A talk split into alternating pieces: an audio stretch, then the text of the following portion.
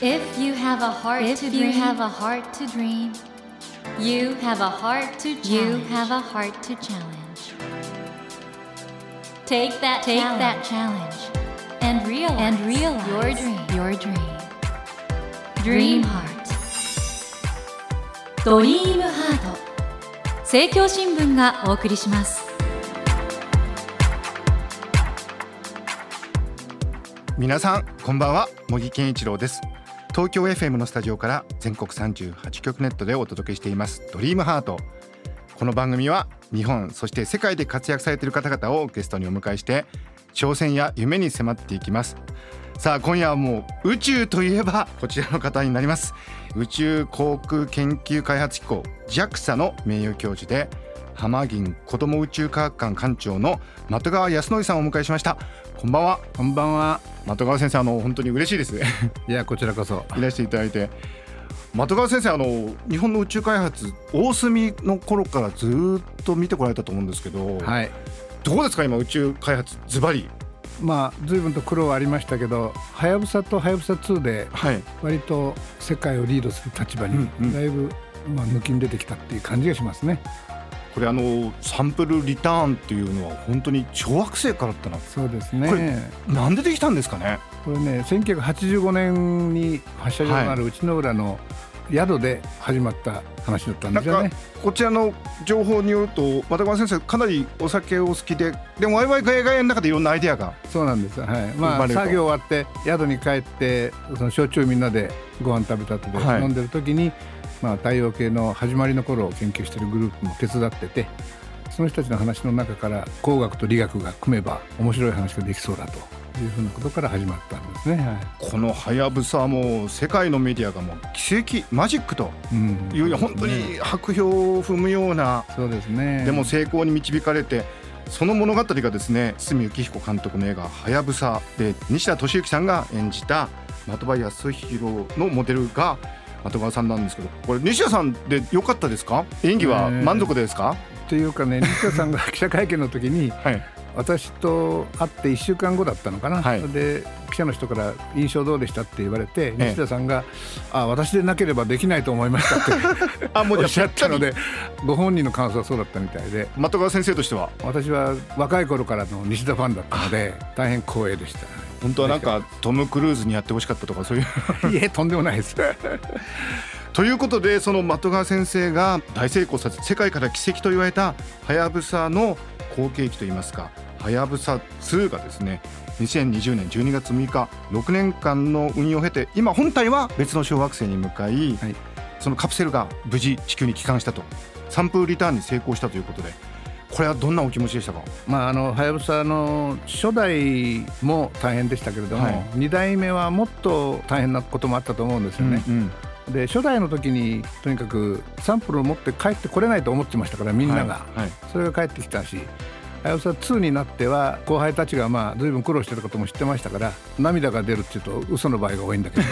私の場合本当に涙出ました、ね、本当に涙が出た、はいはいはい、その素晴らしい経緯がですねはやぶさ2の遥かな旅史上初の挑戦とチームワークということで小学館から出ています。この本は連続講演会が元になっているということですね。はいそうです。現場の人間が書き下ろしたものなので非常によくまとまったと思います、はい、ということでもう今夜は的川康則さんをお迎えしてですね日本の宇宙開発この辺りをじっくりお話伺っていきたいと思います。的川先生この後どうぞ。よろしくお願いします、はい、よろしくお願いします。ドリームハート。それではまずプロフィールをご紹介させてください。的川康則さんは1942年広島県のお生まれです。広島大学附属高等学校を経て東京大学に進学され東京大学宇宙航空研究所に入所されました。その後宇宙科学研究所教授鹿児島宇宙空間観測所長対外協力室長 JAXA 執行役を経て現在は浜銀子ども宇宙科学館の館長でいらっしゃいます。ミューロケットの改良日本最初の人工衛星大隅をはじめとする数々の科学衛星の誕生に活躍し1980年代にはハレー彗星探査計画に中心的なメンバーとして尽力されました。2005年には JAXA 宇宙教育センターを先導して設立初代センター長を務められます。日本の宇宙活動の語り火であり宇宙教育の父とも呼ばれていらっしゃいます。ということであの的川先生、はい、すごいですよね。もうほとんど的川先生の人生が日本の宇宙開発の歴史と言ってもいいぐらい。いやまあそうでもないですけど糸川秀夫先生という先生が1955年にペンシルロケットという小さなロケットを水平発射してで私は糸川研究室に入って大学院生の頃に大隅の打ち上げに参加したというこれもう糸川先生の東大では最後のお弟子さんああそうですね。ってことですよね。はいはい糸川先生はまああの世であったら覚えてないって言っちゃうと思いますけど、ね、いやいやいやいや でもその大隅を打ち上げられたのがその鹿児島県内之浦。はいそうです。大学院生の時はそちらにずっと行ってたんですか？い。や出張がすぐありましてね。大学に入ってすぐにもう出張でびっくりしましたけどなかなかでも打ち上がらなかったんですよね。人工衛星成功しなくてですね、うん、はい、はい、でまあ大学院ドクターコース卒業する年にやっと成功したんですね、はい、そのまあ大隅の記念すべき打ち上げから時が経ってですねはやぶさ2に行くわけなんですけどもでもこれあれですよね。もちろんはやぶさ2も素晴らしいんですけどはやぶさの成功ってあのこれもう的川先生のお話伺ってるとよく帰ってきたなと。そうですね。なんかいろんなことありましたもんね。まあもうダメだという瞬間が5回や6回ありましたので、はい、なんかそのイオンエンジンがうまく作動しなくて実はつながってなかったはずのところはつながってたという話もちょっと伺いましたが、はいはい。はい、まあルール違反だったと、これどういうことですか？イオンエンジンって同じもの4機積んであるんですけれども、そのうちの3機を一度に吹かすんですね。ただいろいろなことを経てやっとその地球に帰る軌道に乗って途中であと半年で着くっていう時にまあもう4機とも下手っちゃってですね、うん、動かなくなった、はい、でさすがのプロジェクトマネージャーの川口君ももう参ったって記者会見で言ったんですけれども、うん、イオンエンジンの開発の責任者が実はその隠してることがあったということだったんです。はい。まあ、プラスとマイナスを吹くものを同期させて動かすとそのイオンエンジンって動くものなんですけど、うん、4機のエンジンが別々になってると思ってたら、はい、お互いにこう電気回路が結んであってうまく作動すれば2つのエンジンのいいところ同士を組み合わせれば一機として活動するっていうそういうまあ戦略が一応組み込んであった、ね、これだから使用書としてはなかったんですね配線は。設計書は違ってたんです。だけど密かに。これと、はい、秘密でもうずっと誰にも言うのをやめようっていうまあ共同正犯が2人いたんですけどね。2人はまあそーっと秘密でやってたらしいですね。これだ逆に言うとその何かのトラブルの時のバックアップとしてお二人は考えてらしたということですか？ただだいぶあのプロジェクトがテストも進んで途中ではっと思いついてやったことなので、はいはい、もうちょっと言い出せなかったね。でもしそれがなかったら帰ってこれなかったですね。ということですよね。はい、そしてこのはやぶさ作る時にはとにかくお金がなかったと。なかったですね。お金がなかったですね。だから大企業に頼むと、まあ、中間マージンどんどん取られて、下町ロケットなんかに書いてあるように大変な金額になるので町工場をとにかく探し歩いて、全国みんなで手分けしてコンポーネントごとにですねそれで一流の職人をお願いして作るっていう大企業を経ないでその成果がはやぶさもはやぶさ2も生きたんだと思いますね。そのあたりのですね的川先生のお話はこのはやぶさ2の遥かな旅今回ですね小学館から出ています。この本の中にも触れられていまして本当に素晴らしいんですけども先ほどねお金がないからこそみんないろいろ工夫して隅々まで自分たちで熟知してるからプロジェクトが成功したっていうところもあると思うんですけどこれ考えてみますとその日本以外の宇宙大国はある意味では軍事技術でロケットを作ってそれの予算もあるし日本の場合はもう完全に平和利用ということでそうですねこれ逆に言うと日本すごいですよね純粋に平和利用でここまで来たというのは。まあすごいけどもそのために予算がなくて惨めな思いもね 随分とさせられたって感じはしますけどでもまあ貧乏だっただけに頑張りの効くチームができたんだと思いますよね。これだからあの本当このラジオを聞いてくださってる方にもちょっとねお伝えしたいのははやぶさはやぶさ2これもう世界初ととにかく小惑星に着陸してサンプル取って戻ってくるなんて、はい、そうですねすごいことですよね。そうですね。はやぶさの初号機っていうのは試験探査機っていうんで申請したんですけども、うん、世界初を8つやると豪語して設計書書いたわけです。はい、でも審査の時にせせら笑われたんですね。委員の先生方に。はい、試験探査機って世界初を8つも同時にやるようなもの今までないだろうと。ええ、でまあ我々はじゃあアメリカや当時のソ連、うんうん、ソ連がやってないことは日本じゃやれないとおっしゃるんですか？って、まあ、食ってかかったの覚えてますけどでもそれが現実に終わってはやぶさ帰ってくるとなんだか本当じゃないような そんな感じはしましたよね。そしてあの下町ロケットに書かれているような職人さんたちの技も大変重要だったと。はい、日本のやっぱり町工場中小企業のものを作る力っていうのは本当にすごい実力を思い出しらされたって感じしますね。うんうん、3人しか職人がいないような工場もありますから、はい、それがまあ世界初の部品を作ってそれが見事に全部生きたわけですから本当に日本のものづくりはすごくてまあ NASA なんかも CIA を使って日本の調査を随分してますけど、うん、JAXA が知らないような町工場を四国とか九州とか大変よく知ってるんですよね。そうなんだから我々はそれを知らないで歩いてちょっとびっくりしたことがありますね。いやもう本当に自分の足で歩いてたんだけどアメリカはそこら辺まで実は調査。日本のだからものを作る力っていうのが敬服の至りだと思います。まあはやぶさ2にもその DNA がね、まあ、受け継がれてるわけなんですけど今回のはやぶさ2のチームのメンバーはもう又川先生にとってはまあ可愛い後輩に当たると思うんですけど、えーね、どうですか？最近のそのチームメンバーの雰囲気というか。えー、あの実はねはやぶさ2がちょっと出発してしばらくした時に相模原の構内を歩いてると、はい、なんかはやぶさ2のグループがね若いのがなんか元気なさそうに歩いてるんですよ。はい、おい大丈夫かっつって言いましたらね何も起きないんですよって言うんですよ。何も起きないんならいいじゃないって言ったらいやはやぶさがあまりいろんなことが起きすぎたので、はい、何も起きないとかえって不安になる不安だと話でしてね。ああそういうもんかなとでもそのうち起きるからまあ心配するんだなんて バカなこと言ってましたけど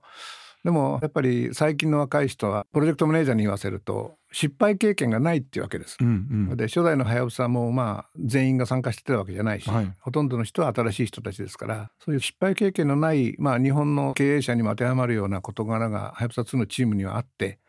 それをどう克服していくかっていうことについては本当にいい話をいろいろ聞きました。うんうんうん、そのために今みんなコンピュータ技術っていうか AI の知識が非常にあって、うん、その力を最大限使ってチームがそのシミュレーションで失敗経験をするとなるほどいうことをものすごくやったみたいですね。はあそうかそうかシミュレーションの中で失敗経験すると。はい、はい、今本当に現実の経験ができるんですねそれ聞きますとね。面白い話ですね。そのあたりもやっぱり日本のなんか、まあ、予算がない中で いろいろ工夫されて。ないからまあ工夫せざるを得なかったんでしょうけど。なるほどな。森健一郎が東京 FM のスタジオから全国放送でお届けしています「ドリームハート。今夜は宇宙教育の父とも呼ばれています。宇宙航空研究開発機構。JAXA の名誉教授で浜銀子ども宇宙科学館館長の的川康則さんをお迎えしてお話を伺っています。ドリームハート。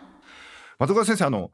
チームで成功すると、はい、一人で成功するのの、まあ、100倍とか嬉しいと。いや全くそう思いますね、ね、あのやっぱり団体戦の方がはるかに喜びが大きい。人数分よりももっと大きいっていうことはありますけど。まあ宇宙開発の場合はそういうことをずっと若い頃から思い知ってるだけに、まあ、スポーツと大変よく似た喜びがあるなと思いますよね。その的川先生は野球そしてテニスをあそうですね、はい、されてたということで、はい、やっぱりスポーツのチームワークとこの宇宙のチームワークって似てますか？大変よく似てると思います、うんうん、はい、団体戦を特にやった人はチーム組んだ時に、はい、その心根がよくわかる感じがしますよね、はあはい、だからちっちゃい時スポーツはやっぱりやるべきだなっていう、ね、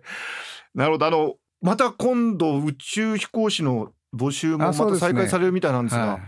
じゃあ今宇宙飛行士目指す子どもたちがいたとしたらどういうことをお勧めしますか、まあ、今まで大学理科系の大学を出た人っていう制限があったのはそれ全部なくなりましたので、はい、今度はまあいわゆる文化系の人もいいし、まあ、ミュージシャンでもどなたでもいいので、うん、挑戦が非常にバラエティに富んだものになるんじゃないかなと。なるほど。進行過程がどうなるのかなっていうねちょっと心配もありますけどね。まあ魅力的な人たちが集まってくるんじゃないかなと思いますよね。やっぱりチームスポーツはじゃあおすすめですか？そうですね。なるほど。このチームワークなんですけども、世界の宇宙開発見ても、日本には日本独自のなんかチーム活動の強さってあるんですかね？そうですね。まあどこの国でもやっぱり宇宙開発のチームワークはやっぱりすごいなっていうことを感じますけど、はい、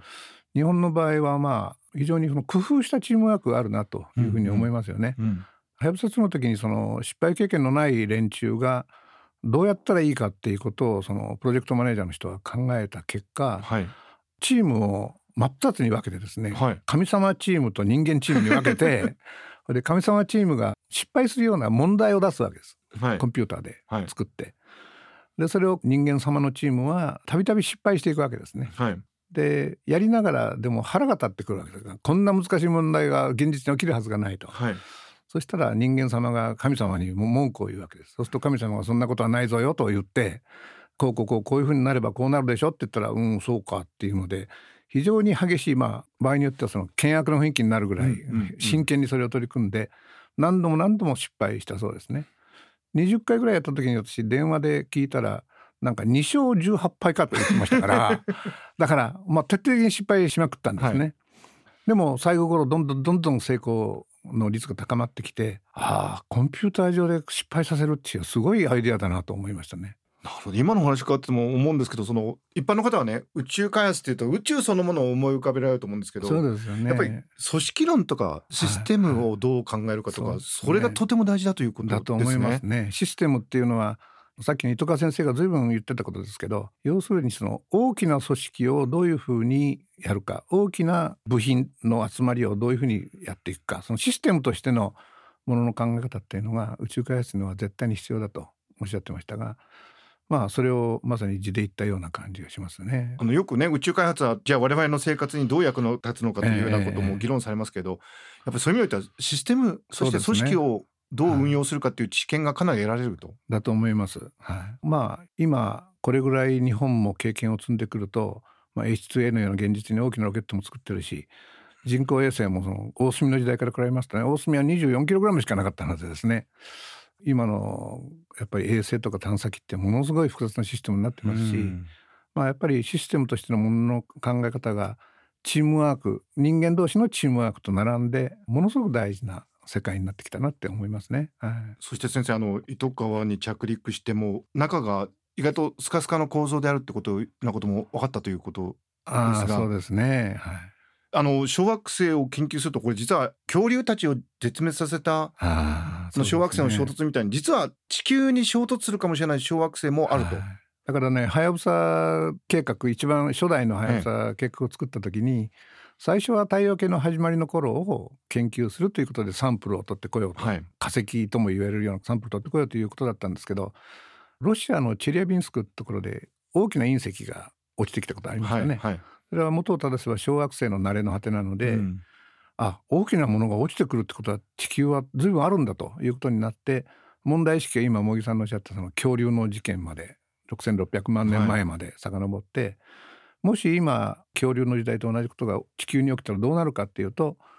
なんか人類はどうもなすすべが全くないらしくて絶滅する以外ないみたいですね。うんうんだから太陽系の始まりと並んで我々の未来に関係がある大変大事なプロジェクトなんだっていうことが自覚されるようになってきて、まあ、一層力が入ったってことがありますね。実は小惑星探査が人間の未来を、はい、まあ保つというかそうですね。つながっていくと、はい、ますますだからそういう意味においては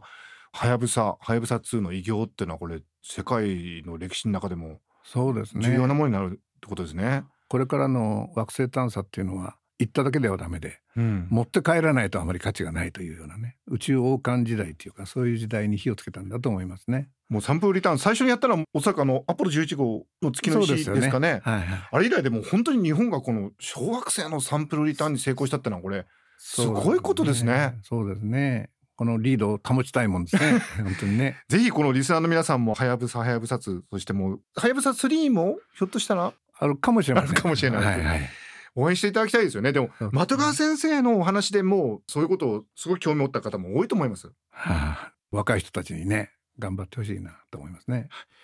ということでですね、この度ご著書ですね、はやぶさ2の遥かな旅、史上初の挑戦とチームワーク。こちら、お子さんでも読みやすい、とてもいい本ですね、これね。もともと子供向けの講演がね、元になっているので、わかりやすいと思いますよね。これ、あの、読者の方にどういうところ読んでいただきたいですか？あのやはりタイトルにあるチームワーク、うん、若い人たちがどんなにみんなで力を合わせて自由に発想を保ちながら頑張ったかというところでしょうかね。はい、え森健一郎が東京 FM のスタジオから全国放送でお届けしていますドリームハート。今夜は宇宙教育の父と呼ばれ宇宙航空研究開発機構 JAXA 名誉教授で浜銀子ども宇宙科学館館長の的川康則さんをお迎えしてお話を伺ってきたのですが宇宙は広大ですが時間が限られて 今回はもう終わってしまったんですけどまた来週もご登場いただきはやぶさ2のお話はもちろんそもそもね的川先生はなぜ宇宙に興味を持たれてなぜこんな素敵な先生になられたのかということをぜひ伺わせてください。的川先生来週もどうぞよろしくお願いいたします、はい、こちらこそよろしくお願いします。というわけで今夜は的川康則さんをお迎えいたしました。Never let go of that dream